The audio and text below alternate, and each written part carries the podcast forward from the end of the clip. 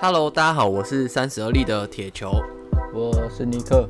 OK，那今天来聊，今天聊的东西是跟大家都有关的，应该九十趴的人都有关。嗯、对，没错，就是薪水涨了。嗯，那另我今天想要讲两个东西，因为我觉得都跟就是跟薪就是跟薪水有关系，但因为现在大部分因为我们两个比较算是比较特别一点，我们不算是受薪阶级的人。对，不能说受薪阶级啊，就是我们的薪资所得方式不是领固定薪水。对对对，所以我，我自己是觉得，我看到这篇这几篇新闻，我觉得我没什么特别的感觉。但是如果是之前是像领薪水这样的话，就应该会蛮有感的。对，也不能说有感，就是会有一些想法。所以我想说提出来讨论一下看看。哦，我先把题目讲出来好了，一个是。薪水基本薪资调涨，另外一件事情是劳保未来可能会在五年内破产，就是这样。嗯，嗯，OK OK，嗯，因为因为假设是自己做的话，其实还是会有就是呃就是比如说其他人的收入增加，然后假设你自己做的时候，你的收入其实是固定的，那代表其实你没有进步。我自己会这样看啊，哦、对对对，就是如果你有你有比例的在增增加，因为毕竟每年都在通膨嘛，然后又加上那个。可能呃，基本薪薪资调涨，那其实都会影响。嗯嗯嗯嗯嗯。好，那我们先来讲一下薪调薪涨呃涨薪水这件事情好了。嗯。呃，在上个礼拜应该是十月十月十号左右吧，应该就是国庆之前前后了。嗯。那时候呃确定了基本薪资从两万四千元调涨。到两万五千两百二十呃五十元，就是调薪调升了一千两百五十元这样子，调幅大概是五趴，嗯，五五点二一，嗯，这样子。那那时候为为什么会有，就是今年会调这个时候调涨薪资，是因为去年好像没调，那因为疫情的关系，那很各行各业其实是有受到疫情的波及嘛。但是去年没调的时候，那今年劳工，我记得有一个工会还是类似之类的团体，就有去政府的不知道什么部门，主计处还是什么的吧之类的，就是类似的部门啊。然后就是说今年要涨薪啊，那要连同去年的一起调涨啊，因为通膨是是一个市场现象嘛，它不会因为政府说我今年不要通膨就不通膨这样，因为不会发生这种事。嗯，但是薪水最低底薪这个东西是政府在控制的，嗯，那就有人说，哎、欸，那去年没涨的要一并在今年一起涨啊，所以那个时候他们喊出就是他们在议价，简单的说就是他们在议价，嗯，那去呃今年原本他们的开价是今年要涨十趴，嗯，就是要涨一成的薪水这样子，就是等于说他们预计要涨大概两千五百块左右这样，嗯。那我我觉得，如果我从那个资方的角度去看这件事情啊，我觉得涨十趴就等于你所有人事成本一次就涨了十趴，我觉得太辛苦了一点。对，嗯，对，我我觉得就是呃，对资方的话来讲的话，真的是会会会觉得觉得很夸张。但是如果是他底下都是实薪的话，是比较有感觉。嗯、但是如果是其实领月薪的话，其实他们我觉得会变相就是。可能就是给给那员工是基本薪资嘛，然后那个变成奖金比较少，然后最后领出来的钱其实是差不多的。哦，我懂你意思，就是假设就算真的涨了十趴，资方还是会有会想尽办法去控管那个成本嘛？你的意思是这样？对对，我意思是这样。对对对。那你觉呃，你说你说，没有，其实我刚出社会的第一份工作，嗯的。呃，其实看那个薪水结构，就是每个月都有那个薪资单嘛，薪水结构就知道了。嗯、因为其实公司都是用最低的最低的去，就是不一定啊，不一定每间公司我不知道，但是我那间公司真的是用最低的去给你报，然后那个剩下全部都是加奖金啊，什么加级啊这样子的，都是加班费啊，最简单的嘛。对对对对对，嗯，去垫高的。嗯，我那时候也是，因为我领。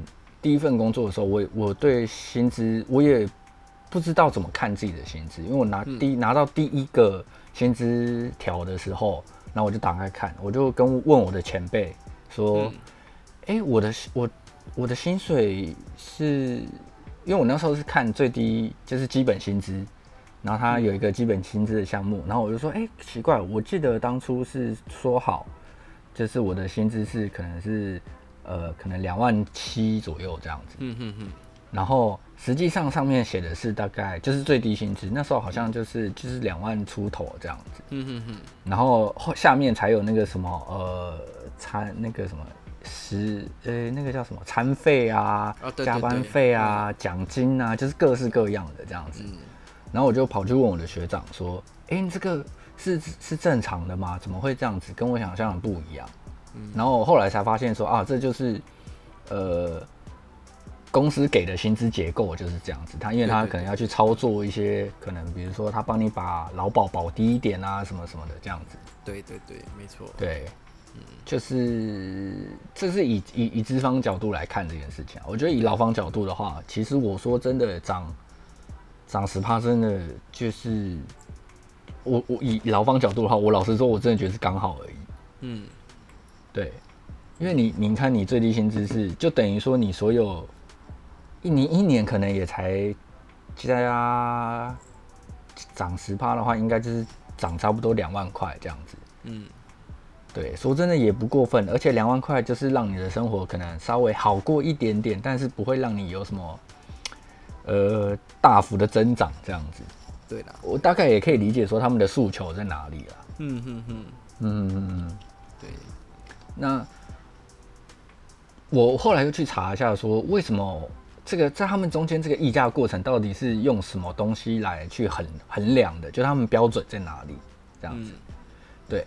然后我去查了一下新闻，就是中央通讯社上面他他的新闻稿上面要写出来说，他们审议的过程就是呃，比照那个经济经济成长率这样子，就说啊，今年的经济成长率大概是多少趴？可能五趴六趴这样子。嗯、OK，那就以这个基准来算。然后他们用从从这个五趴那边开始去议价，比如说，呃，劳劳方觉得五趴太少啊，那还要再加去年的、啊、应该是十趴，那可能资方就是再反过来就是开始这个议价的过程。那最后的决定是用五点八趴来计算，用它的就是经济成长率是五点八八趴，嗯，然后用它的三分之二就是三点九二趴，加上一点二九，最后的调幅就是。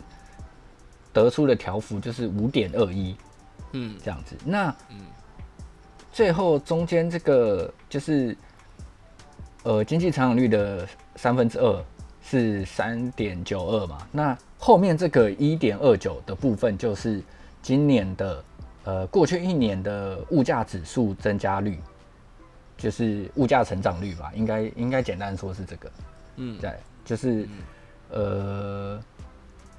呃，经济成长率，然后加上物价指数，然后两个加起来，最后得出的结论就是五点二一趴这样子。嗯嗯嗯，对。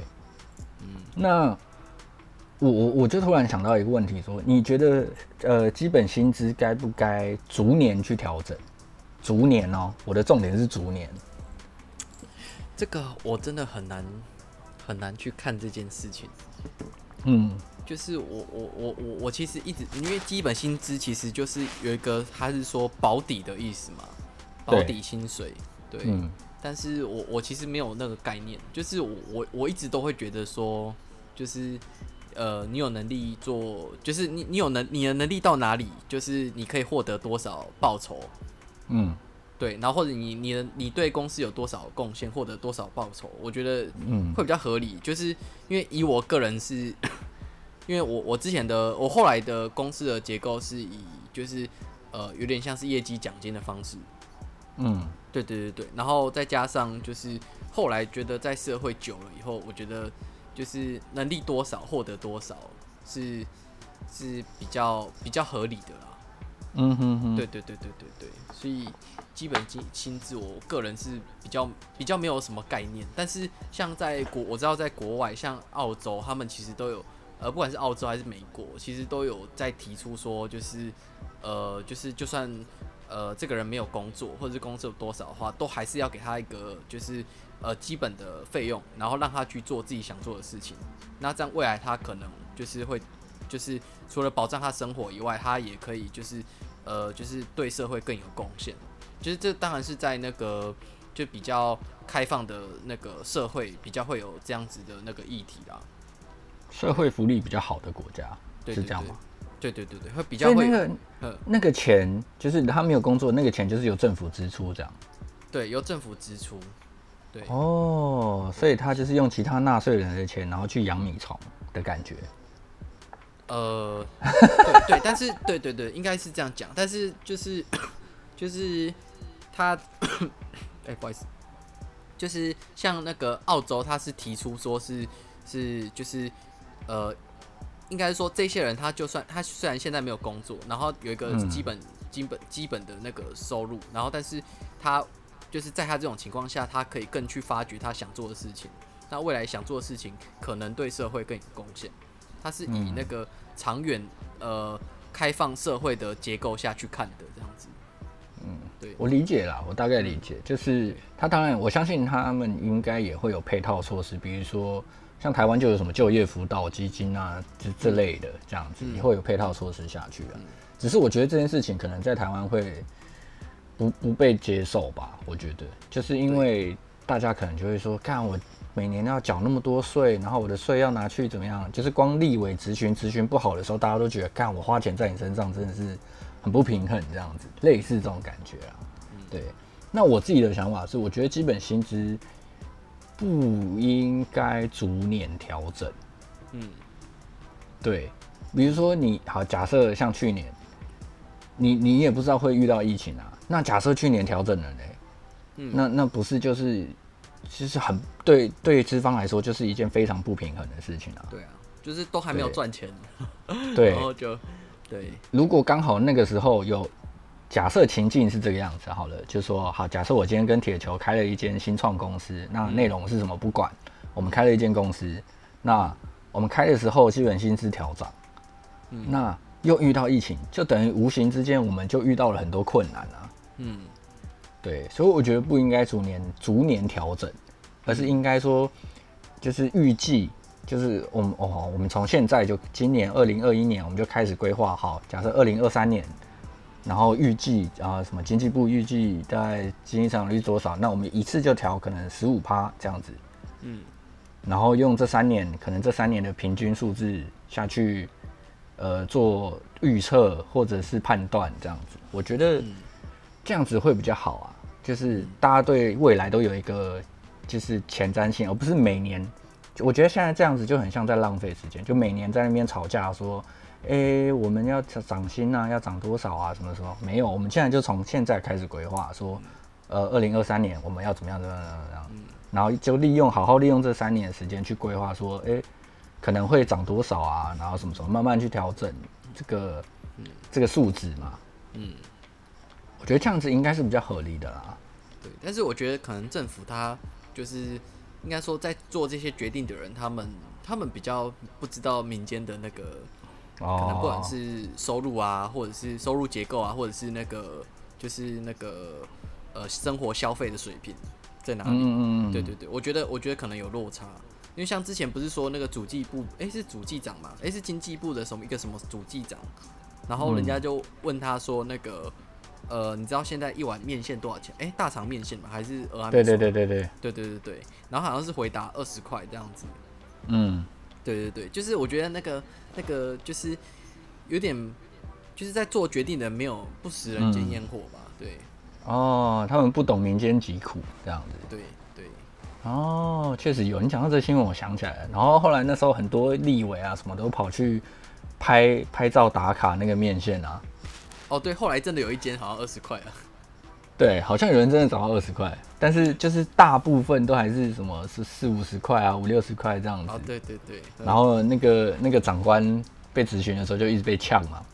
嗯，对对对，差不多是这样，差不多差不多。对啊对啊。那我们刚刚讲到另外一个事情，就是呃，有有些人觉得自己缴的税啊，或者是自己的呃权益被被那些不用付出的人影响，这样子，然后就刚好我也看到这个呃，劳保准备要破，不是准备要破产，就是预计可能在二零二六年会破产，这样子。嗯、那这件事情在各大讨论版上面，就是都有一些人在讨论啊。那主要在发生的这些人是二十岁到四十岁的这些正在工作阶段、正在青壮年的这些年年龄层的人是非常不满的。嗯，对，那。很多人就会说：“那你你你既然预计要破产，那你不如快点破产，快点倒一倒，然后重新规划整个制度，这样子。”可是他破产的话，之前的那些，应该说之前可能有保过的人，嗯，感觉好像不太公平。嗯，就是年轻人啊，对年轻人是这样子没有错。可是如果他一直维持现在这种要倒不倒的状态下，就是那不是你的不公平就会一直被延长吗？对啦，是没错啦。就你你因为你还没到达退休年年纪嘛，你二十岁，嗯，你还有四十年要工作，那你现在可能你还会可能还要工作十年，也就是说好，呃，劳保基金可能还有十年，那你这十年你是要一直缴的啊，嗯。那这十年受惠的人就是那些已经退休的人，这样子。嗯，他们我觉得他们不满的实际状况应该是贴近这个样子的。嗯，就是说不满自己的劳保费现在缴出去是提拨给现在已经退休的长者，嗯，做什么老年年金、什么退休金、什么什么的。嗯，那现在的状况是因为少子化，现在的青壮年比以前少了很多。嗯，但是。老以前那些老人家退休的变多了，就是缴的人少，领的人多，嗯，这个就造成劳保破产的年限是每年都在往前提，嗯，他不是说哦，我预计二零二六年破产，就是二零二六年破产，不是，嗯嗯，他是说从现在开始算，可能会在二零二六年破产，或者是更快，嗯，对，所以就是有很多人心里不平衡这样，然后网络上就有人说，呃。我我们这些年轻人就是又没有疫苗，我还要缴钱给还养养那些我不认识的老人，嗯，对，然后就说呀，你干脆倒一倒，重新结算，直接结算这样子，就现在把所有钱都分一分，嗯，然后直接重新设计这样子，嗯，对，我觉得因为劳保，我记得劳保这件事情是政府呃强制规定说一定要保，一定要缴，对不对？对，不然就是缴国民年金。对，就是你，你只能择一，嗯，你没有其他选择，你就是要选一个来缴。对，但是呃，我不确定国民年金它是不是算在劳保里面，就是是不是就是同个体系的？好像不同，但是目目的好像是一样的，对不对？呃，应该是一样的。对，反正就是政府要拿一笔钱这样子，美美其名是帮你做你的人身保障这样子。嗯嗯，对，那。呃，我这边查一下说有，我有看到就是说，呃，假设你的月薪是三万块这样子，嗯，那你工作到六十五岁，那你退休之后你一次领回大概可以领回接近三百万，大概啊，很 rough 的这样算的话，大概三百万。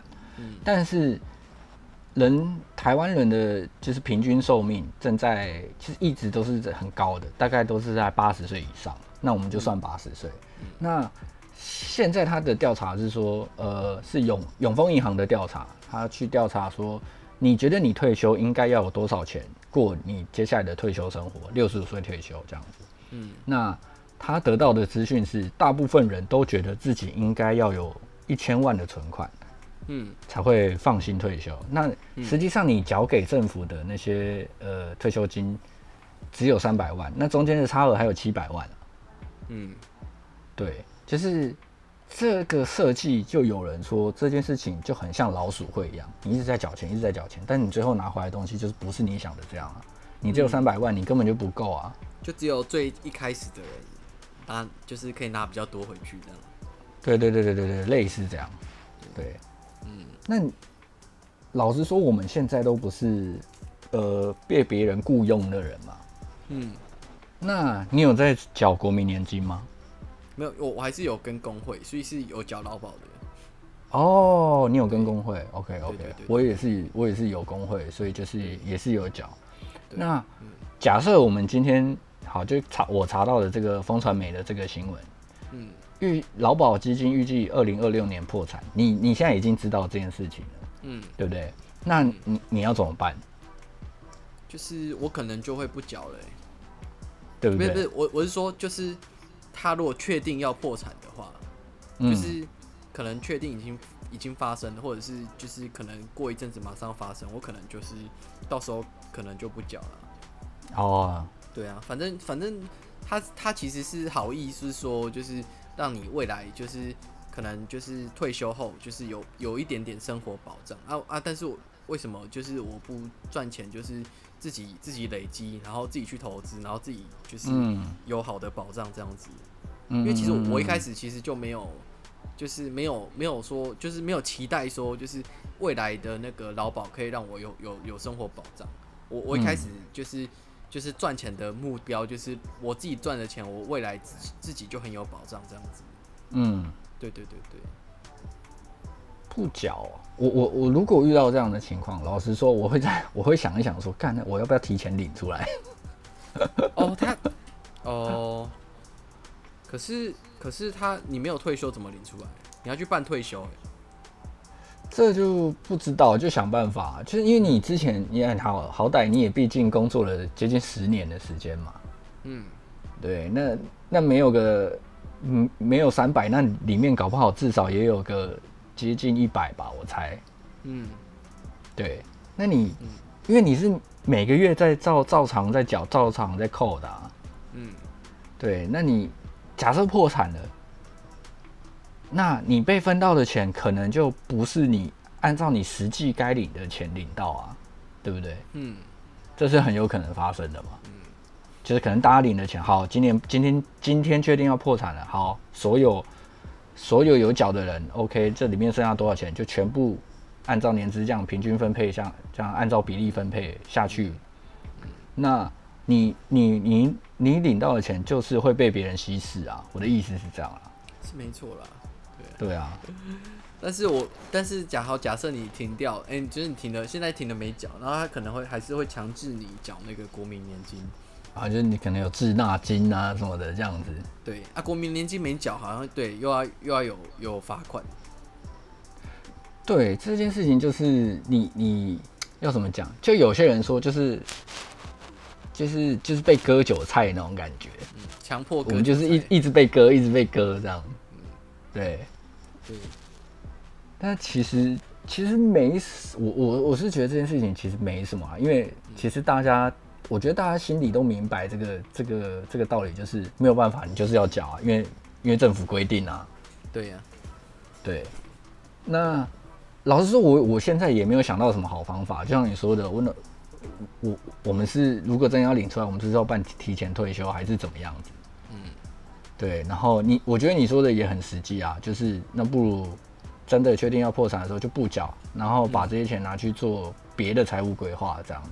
对啊，对啊，去去找别的增值空间嘛，意思就是这样啊。嗯、对啊，嗯、没错。嗯，那我我自己是觉得说，二零二二六年是有点乐观的啦。嗯。对我，我觉得应该可能会在更早，然后政府会隐瞒，然后就会拖得更久，拖得更久，然后就是一次就是爆发，呃，就是用更用全部人的那个利益去弥补这件事情，这样子，不然就是那个就是急速通膨，有没有？嗯，也不会到急速通膨，其实就是那个钱这件事情，只是政府的一个，就是它其实只是一串数字，嗯，就是它可能就是蒸发多少嘛。然后可能会慢慢影响到后面的通膨啊。嗯，对啊，这影响应该会是那种蝴蝶效应这样的方式啊，我觉得。嗯哼哼。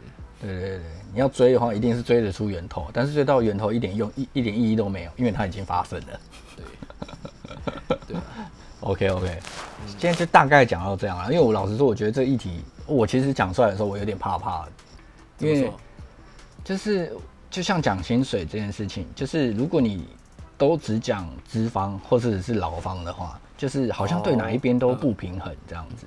嗯，对。然后劳保这件事情也是，因为上一辈那些人，他们就是因为他们活在上一辈，所以他们就是有有这个权益，跟这也是他们的利益，呃呃，就是他们这这就是他们的权益啊，因为他们以前也缴了，所以他们现在就领了，就是就是这样子而已。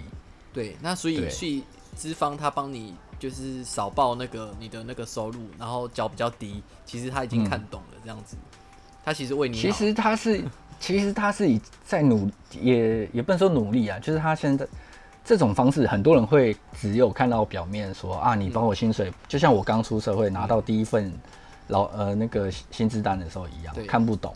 嗯，但其实他是在找一个方式说，找一个平衡点，就是对你好，对我也好，嗯、这样子。对对，没错。对，嗯，那大家都知道这件事情不合理。嗯。对，所以才会有人跳出来说：“干，干脆就现在分一分，结一结。”嗯，对。当然也不是，我也我也理解说，不是每个人都就是看懂这件事情啊。嗯，对啊，因为现在以前还是有一些人一直在吵那个军工，叫什么十八趴什么什么什么的。嗯，我觉得这件事情就是 OK，你就是为了自己的利益，那其他你什么都不管，没问题，你可以这样做，那是你的权益。好，大概就是这样了。对。